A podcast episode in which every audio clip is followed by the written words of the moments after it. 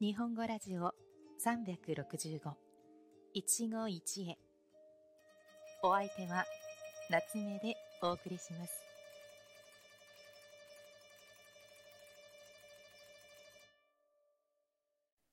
皆さんこんにちは。夏目です。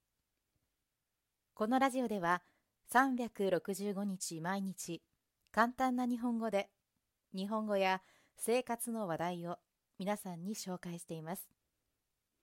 短いので毎日聞いて日本語の勉強に役立ててくださいね。さて、今日も昨日に引き続き水に関係する言葉を皆さんに紹介していきます。昨日は水を得た魚という言葉についてお話ししましたね。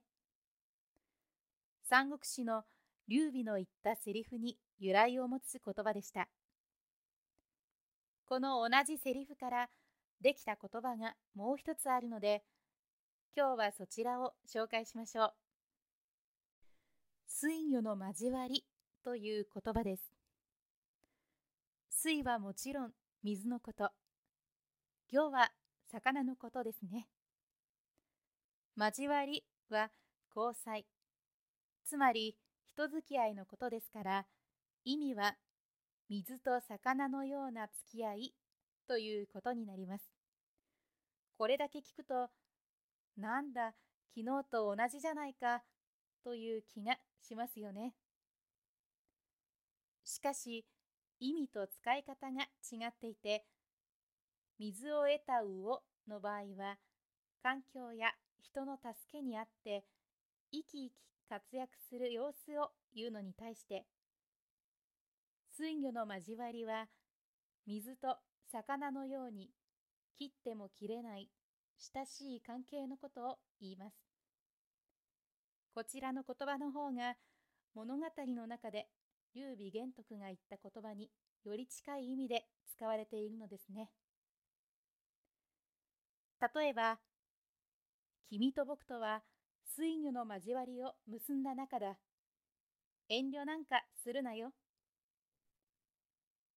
社長と専務の山田さんはゴルフという共通の趣味があり、立場を超えて親しく付き合っている。水魚の交わりを結んだ仲なのだそうだ。鈴木さん夫妻はとても仲が良い水魚の交わりとはまさにこのことだろう。など、劉備と諸葛孔明の場合のように主従関係にも使うことができますが、親しい夫婦関係や友人関係についても言うことができます。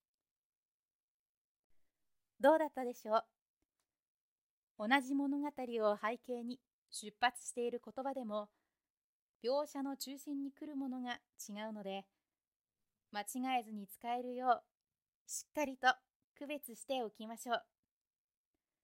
もし、水を得た魚について、もう一度確認したい人がいれば、前回のエピソードを聞いてみてくださいね。